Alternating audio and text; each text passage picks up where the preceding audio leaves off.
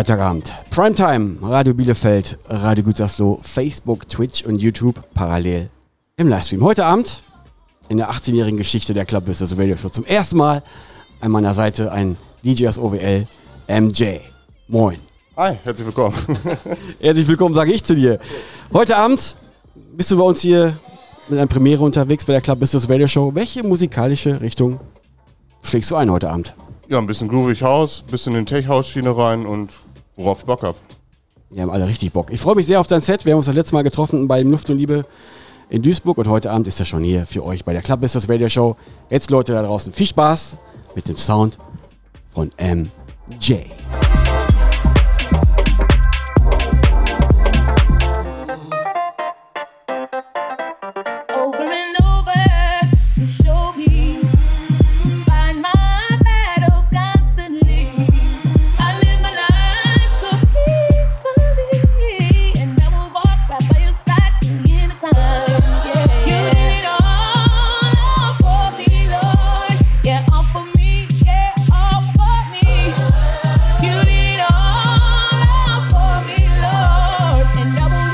By your side till the end of time. You did.